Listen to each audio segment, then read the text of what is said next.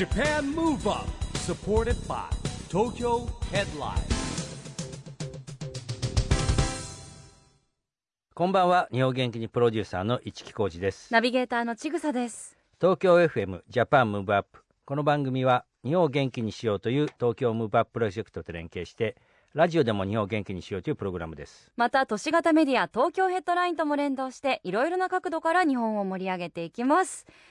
さあ市木さん少しずつカラオケ店などの営業もね再開されてきましたがやっぱり歌いたいですよね。歌は日本も元気にしてくれます。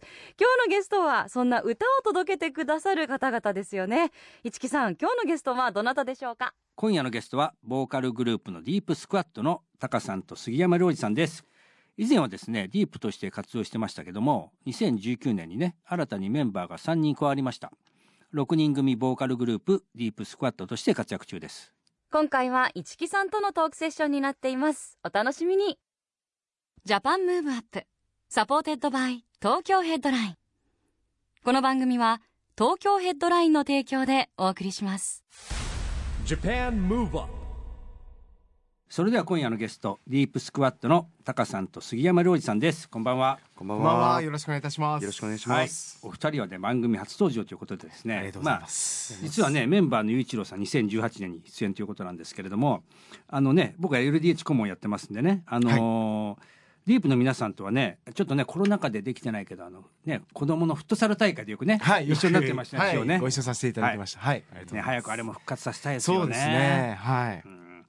雄一郎さんが出た頃はですね2018年なんで、えー、4人組だったんですけれども現在はなんと6人組のですね、えーディープスクワットとして活動中ということなんですけれども、えー、タカさんはですね結成当初からのメンバーであのグループリーダはい。ーということですがどうですかこの人数が増えたことで？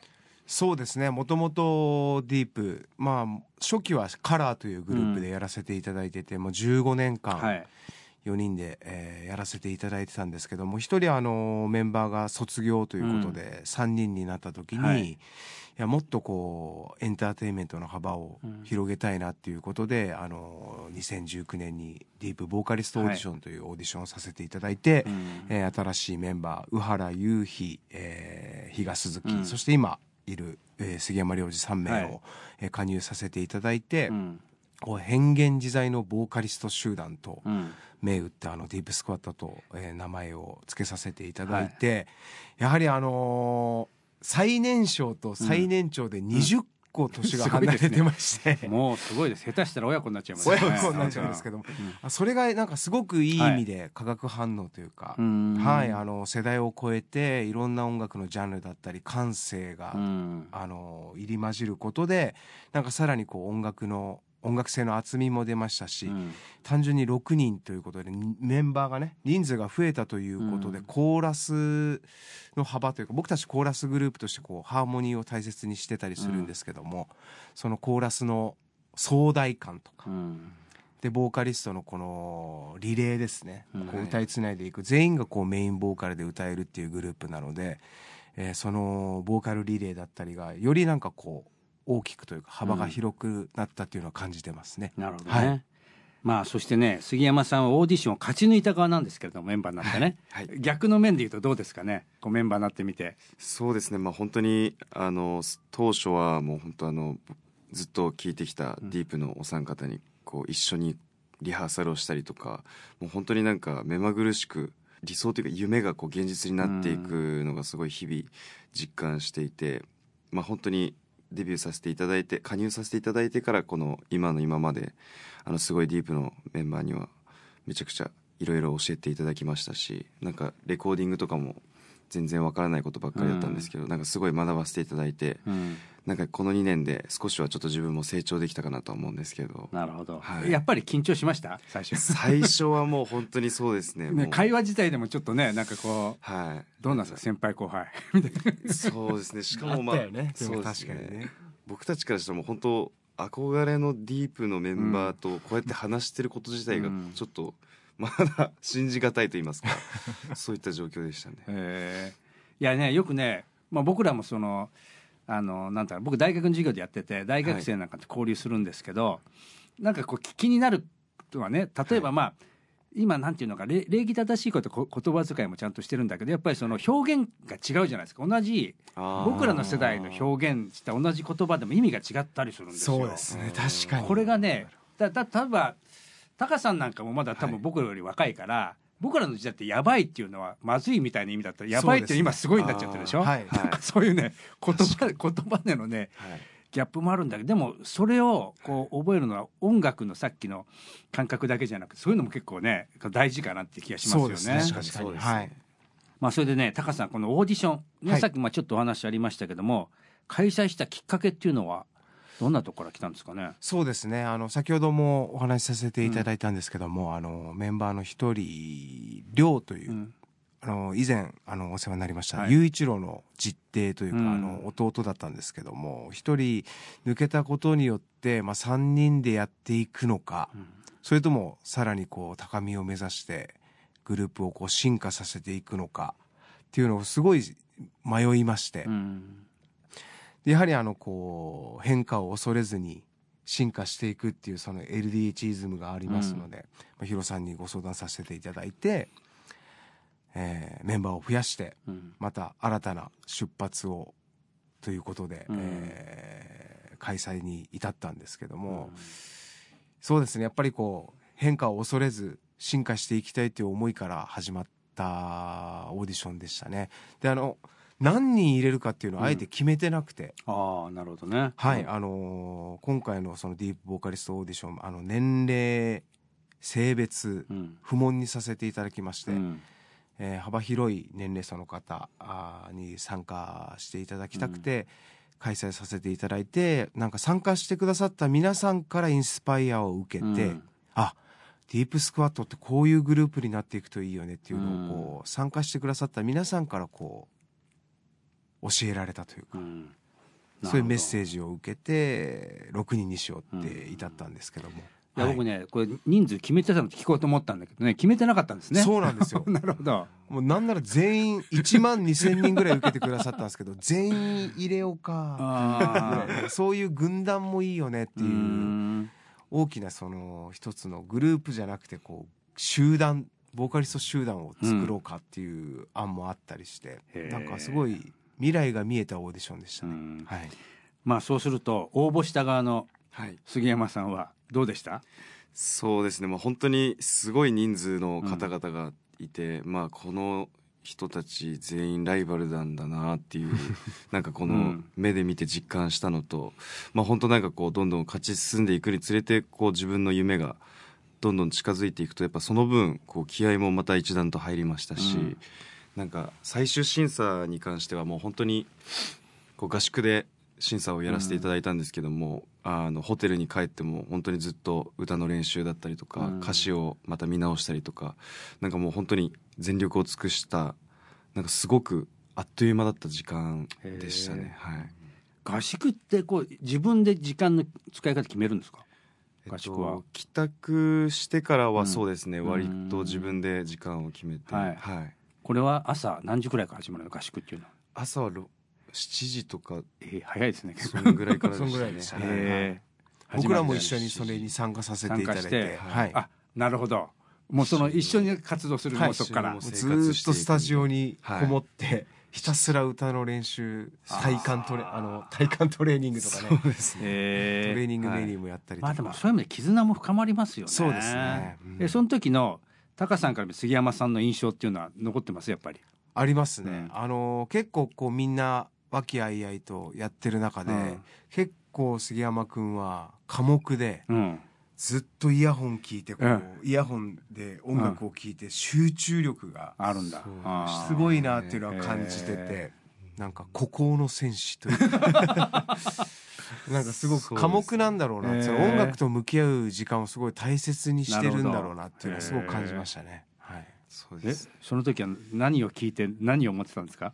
なんかその やっぱり課題曲でもあった楽曲とかもあったりしたので、まあ、その楽曲を聴いたりあとなんかそのその楽曲をちょっと自分色に染めようと思っていろんなアーティストを聴いてこういろんなエッセンスを取り入れようと思ってずっとインプットする時間にしようと思って。すごいね。頭の中が AI みたいになってるわけですね そうですね。はい。まあねやっぱりあのダンスグループがね LDH 多い中ではい。コーラスワークのディープスクワットって LDH の中ではね結構得意な存在じゃないですか。そうですね。はい。こうどうですか？まあもちろんまずねタカさんからリーダーとしてこうその中でこうねやっぱダンスボーカルが多い中でこう特色を出してきたっていうかですね、えーディープがディープスクワットが表現していきたいことってうん。ありますよね。そうですね。あのーやはり歌ですね。うん。一番は多分僕たちの本質というかこうたくさんのエンターテインメントがある中で、うん。やはりあの主軸になってくるのはディープスクワットとしてはやっぱり歌ですね。であのグループとしてのコンセプトというか、うん。あの先ほども少しお話しさせていただいいたんですけども、変幻自在のボーカリスト集団うんということで、まあ、どういうエンターテインメントを展開していこうかなと思った時にあのもちろんコーラスワークもそうなんですけども、うん。こう今いる日本のアーティストさんの中でうん。全員がメインボーカルで活動してるコーラスグループってあまりいなくて、うんやはりその日本を代表するコーラスボーカル集団になりたいなっていうのが一つこう夢で、でグループの思いというかうん。やっぱ人の人生に寄り添う音楽歌っていうのはやっぱり歌っていきたいなと思っていて、例えば皆さんもご経験あると思うんですけどなんか当時聴いてた曲を聴くとうん。やっぱその時の思い出だっありますね。僕なんかのねすごいあるだから。なんかその時好きだった女性とか、うん。その異性の方とかを思い返すように、うん。なんか僕たちの音楽でなんか皆さんの人生に少しでうもん。思い出作りというかね、はい。こう音楽が生き続けるずっと色あせない歌っていうのをやっぱ残していきたいなっていうふうに感じているのでやはり歌で皆さんの心に寄り添いたいなとうんいうグループになりたいですね。はい。はい。そしてねはい。杉山さんはいかがでしょそうですね。まあ本当に僕たちもあの6人こう個性があのあるグループなのでそのあの個性を生かして、まあ、コーラスワークだったりとかその全員がメインボーカルをしたりとかであと僕自身はあの昔から昔からというか下積み時代からずっとラップもやってきたりしてたのう、で、えなんかそのいろんな音楽の方向性でもこうアプローチしていきたいなと思っていて、まあ、そこはすごくディープスクワットにとっても強みでもあるし他にないグループなのかなと思うので、うん。そういったところをこう主軸はししっかりこうコーラスで伝えるということもありつつこういろんな音楽の可能性をディープスクワットの音楽の可能性を広げてこういろんな音楽の方向性で人の思いだったりを動かせるようなグループにできるようにしたいですね。なんかねそういうねお言葉がありながらなんですけどもそんなディープスクワットのニューシングルが「変わりゆくもの変わらないもの」ということですねなんか今ねお話しされてるコメントがもうすでにもう曲につながってるような気がするんですけれども。ね高さんこのリーダーとしてこれどんな内容な曲になはいってるんですか、そうですねあの今回このすごいありがたいことにですね、あの大きなタイアップをいただきまして、えー劇場版「抱かれたい男1位に脅されていますスペイン編」というですね、うん。はいえーそれをこうあアニメね漫画界ですごく、えーフューチャーというか、大人気の大人気ですね。漫画なんですけども、うん。はい。まあ、これの主題歌テーマソングに、うん。えー決まってまして、まあ、芸能界を舞台にした純愛ラブストーリはーという内容のうん。アニメなんですけども,、うん。もう今回その作品に寄り添わせていただきまして、うん。まさに純愛うんのラブストーリーというかね。純愛ですね、うん。はいでしてなんかこう変わりゆくもの変わらないものってすごくこう相反する言葉の2つというか。はい。変わってはいけないものもあれば変わらなきゃいけないものもあるって多分うん。皆さんいろいろね想像されるとうん。自分の人生の経験の中であると思うんですけども。うん。なんか大切なものを守るためには自分自身が変わっていかなきゃ何も始まらないっていう、うなんかそれを恋愛に例えた歌詞の内容になっていてなんかすごくこの曲には純粋でまっすぐな愛を感じるその恋愛の中でなんか矛盾だったり、うん。葛藤だったり陰と陽光と影というかはい。なんかそういうものを表現している本当ストレートなラブソングになってますね。じゃあ改めましてですねこのニューシングル曲紹介お願いします。はい、えーそれでは聞いてください。ディープスクワットで変わりゆくもの変わらないもの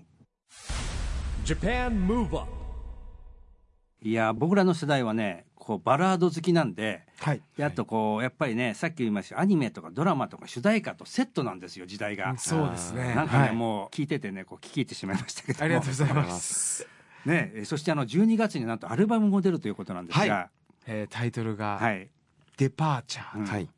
タイトルなんですけども、12月の15日リリース予定で、はい僕たちのファンの方をですね、はい。あのディーパーと呼ばせていただいてるんですけども、はい。そのディーパーの皆さんとかけてはい。デパーチャーということうんで,、デパーチャーってこう出発とか、はいはい。はい。そういう意味があるんですけども、うん。まあ、今回のディープスクワットとしては初のアルバムなので、はい。えファンの皆さんと改めてここから一緒に歩んでいこうという気持ちを込めてこのタイトルにさせていただきましたので、はい。ぜひ楽しみにしていただければと思います。楽しみですよね。はい、そしてねなんとそのアルバムも出るんですけれども、はい。えーなんとですねリアルなライブも行われるということでね、はい。えーディープスクワットビルボードライブえー2021ねクリスマスプレゼントということなんですが、はい。えーなんと12月20日が月曜日ですねビルボードライブ横浜、はい。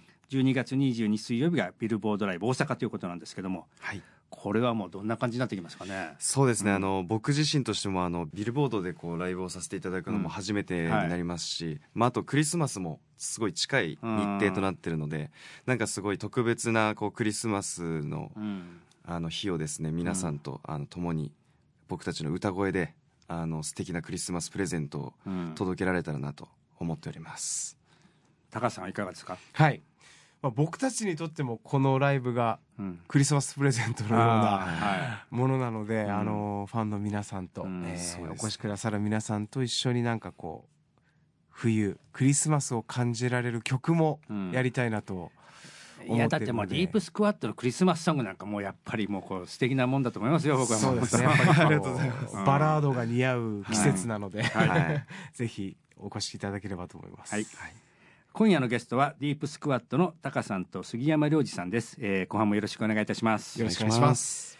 さああのね結構今話は聞いてきましたけどもメンバーも増えたということでね年齢幅も幅広くっていうことは、さっき聞いちゃったんであの一番若い方が、えー何歳でしたっけ？と夕日が二十歳ですね。二十歳はい。で一番年長者が雄一郎ささん四十。40になりますね。ちょうど倍ですね、はい。もうすごい。すごいですね。か簡単ですね。倍にしたら40になっちゃう。そうですね。ねこれまあさっきも被るんですけどリーダーはね、はい。やっぱこうねどうどうですこの？そうですね。あのーすごく個性派揃いだなとは。思ってるんですけども、はいメンバー。でも一番大切にしてることっていうのは協調性ですかね、はいやはりこういろんな意見がこう飛び交う中でやっぱりうん。打ち合わせとか会議とかでも、はい。あれがいいんじゃないかこれがいいんじゃないかっていうやっぱ世代が違うというよりかは、やうん。っぱ一人の芯があってすごくねやっぱ自分のうん。歌心だったり信念を持ってたりもするので、そこをこうどうまとめていくかっていうのが結構あ大変なんですけどもでもなんかみんなちゃんとお互いを尊敬してますし尊重し合ってなんかこう、そうですね。物事を決めていけてるっていうのがなんか年齢差を感じ先輩後輩関係なくね、うん。やっぱこうね。意見を取り入れていこうっていう姿勢がはいすごく僕はうん。あのすごいいい空気感の中ではい。活動できてるなっていうのを感じてますね。こう新しい発見みたいなのってどんなのがあります、うん言葉遣いというか、まあ、言葉の意味自体が、ね、捉え方が違うからね。やっぱ違うんで、なん。か変に捉えられてるんじゃないかなって不安になる時はありますね。うはいん。どうですか杉山さんは？僕もそうですね。でもなんかそれこそ自分たちのこの使う言葉だったりも、あのやっぱりこう何それみたいな時のうん。瞬間があったりするので、あ。そういったのはなんかすごい。なんか僕たちも言葉を変えて 喋んないといけないなっていうーか、あはい。あとやっぱこう影響を受けたテレビ番組とーかあ全然ちあ違うドラマとか曲が違うんで。あー。え知例えばらないの。二人がえお聞きしたいその、はい。一番影響を受けた曲って何ですか？タカさんは。僕はですね、まあ、これ曲なんかドラマに使われてたかわからないんですけど、うん。サイモンガーファンクルさんのあー「は明日にかける橋」い、いやいいですね。僕大好きうでそれをなんかこう影響を受けたんですが多分絶対知らないと思うんですよね。知らない？わかんないです。あねあそうなんだ、ね。ぼ僕らの世代はねやっぱりこう名曲として伝わってるんだけど、はえじゃあ逆に杉山さんは影響を受けた曲っていうか思い出深い曲って何があります？そうです。僕は宇多田ヒカルさんの「あのファーストラブああなるほどね。はすごいそうかそうか。あのドラマをとかを見てたので。あ魔女の条件だったっけ？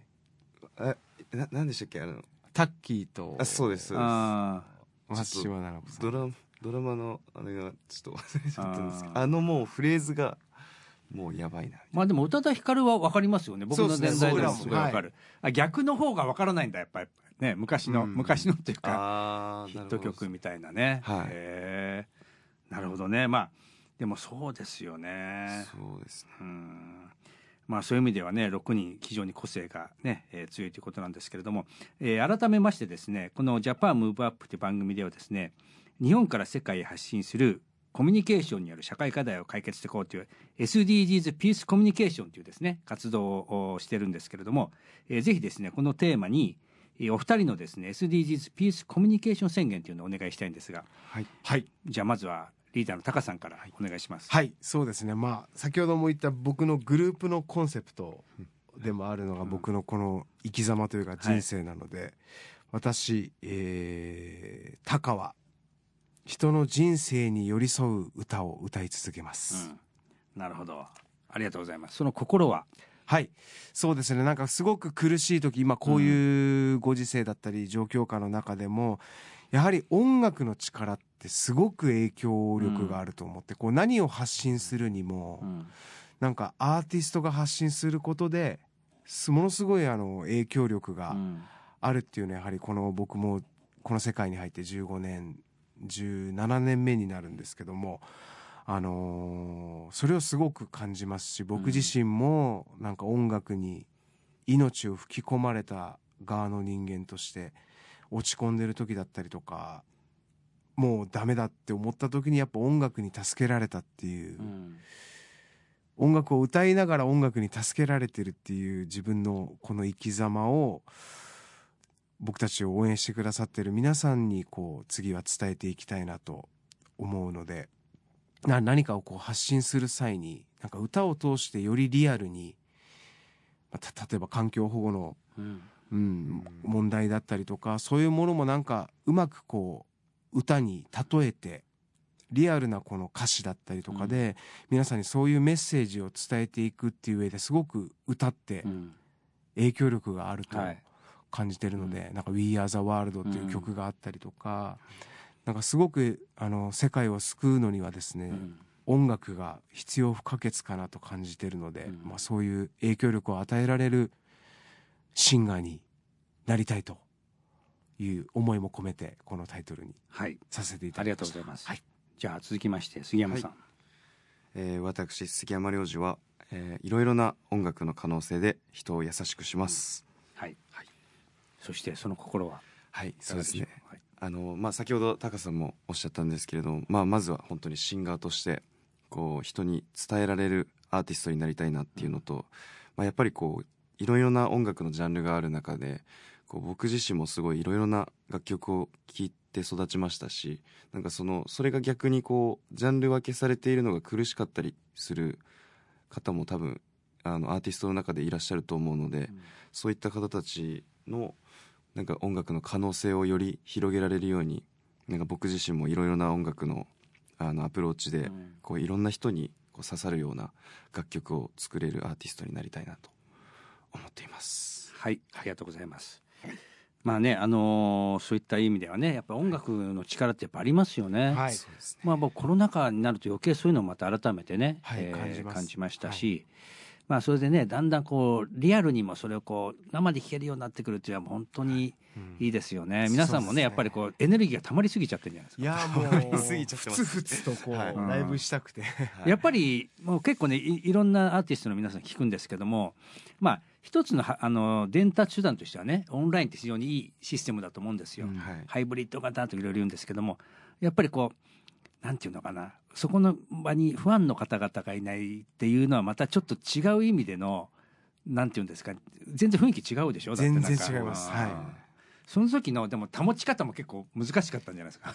えどうですか？そのパフォーマンスは確かすごい難しくてやっぱりこう反応がリアルに返ってこないのでなんかコメントとかで来てもはい。なんかやってる実感が湧かないというか。まあねだってこうラジオ番組やってるとほぼね変わらないっていうかねそうです。ね言葉で伝える顔が見えないですもんね。そうなんですよね。やっぱりこう生はいいなっていうのを改めてこの期間感じましたね。ね。はい。はい。そうですよね。うん、なるほどね。えーまあねいろいろとお話を聞いていきたいんですけども、まあ、そろそろお時間になってまいりましてですね最後にあの2人の夢をねそれぞれにお聞きしたいと思うんですけども、えーまずじゃあタカさんからお願いします。はいそうですね。あのーまたこう重複しちゃうかもしれないんですけども、あのーやはりまずは日本を代表するコーラスボーカルグループになっていきたいなっていう思いと、えーあと、まあ、僕たちが生まれたきっかけというかもともとのそのディープのメンバーが生まれた場所である、えー日本武道館うんっていうね場所がやはり僕たちにとってはすごい特別な場所なので、えーそこに立ちつつうん。それをきっかけにさらに大きなステージに向けて、うん。えーアリーナツアーだったりドームツアー、まだまだ無限に広がる、うん。えー夢をですね、えー追いかけ続けていきたいなと思います。はい、ありがとうございます。じゃあ杉山さん。はいそうですね、まあ、僕自身もディープスクワットの一員として、うん。あの本当にあのまずはこう僕たちのあのファンのディーパーの皆さんと一緒にこうあのディープが生まれた地でもある日本武道館にも立ちたいですし、まあ、さらにその先にまた大きいステージがあると思うので、そういった一つ一つの夢を叶えていけるようにあのディーパーの皆さんと一緒に叶えていけるようにあの僕僕自身もすごいシンガーとして成長しなきゃいけないですしまだまだ未熟なんですけれども、まあ、本当に人に影響を与えれる人の心を動かせるようなアーティストになれるようになりたいです。はい、ありがとうございました。まあね、このこれからね、12月に向けて楽しいことがね、はいえーたくさんあると思うんですけども、えー頑張ってね、えー僕もね、えー楽しみにですねしておりますんでよろしくお願いします。よろしくお願いしますお願い。今夜のゲストはディープスクワットのタカさんと杉山良二さんでした。ありがとうございました。ありがとうございました。Japan Move Up ここで毎月第2月曜日発行のエンタメフリーペーパー東京ヘッドラインからのお知らせです。東京ヘッドラインのウェブサイトではウェブサイト限定のオリジナル記事が大幅に増加しています。最近の人気記事は三代目 j s o u l b r o t h e r s 登坂オミの新曲が世界40カ国の iTunes ランキングでトップ。BTS のシュガプロデュース。和歌山の果物専業農家の完熟フルーツパフェが東京に。観音山フルーツパーラー銀座店オープン。クリスタル K がビルボードライブでクリスマス。イブには横浜で歌う。コロナ禍で変わるミネラルウォーターとの付き合い方。などがよく読まれていました。その他にもたくさんの記事が毎日更新されていますのでぜひ東京ヘッドラインウェブをチェックしてくださいね。Japan Move Up 今日はディープスクワットのタカさんと杉山良二さんに来てもらいましたけどもまあね年代がねだいぶ離れてる新しいメンバーということなんですけれどもなんかやっぱりね音楽に限らずやっぱりこの若い世代ね特にあの今 Z 世代とか言われてますけどもこういう世代とね、えーやっぱりこう世代交流することによってね新しいものが生まれてくんじゃないかなって気しましたね。でなんかねほんわかとした感じのまああの若干先輩後輩の緊張感もありながらなんですけどもいい感じでやってるなっていう感じがしましたね。いや本当に興味深いお話でしたね。今度はぜひ私もお会いしたいです。さあジャパンムーブアップ。今週はお別れの時間ですが次回も元気のヒントたくさん見つけていきましょう。はい。これからもみんなで知恵を出し合って日本そして世界をつなげて地球を元気にしていきましょう。はい。ジャパンムーブアップお相手は市木浩二と。ちぐさでした。この後も東京 FM の番組でお楽しみください。それではまた来週。Japan Move Up. supported by 東京ヘッドラインこの番組は東京ヘッドラインの提供でお送りしました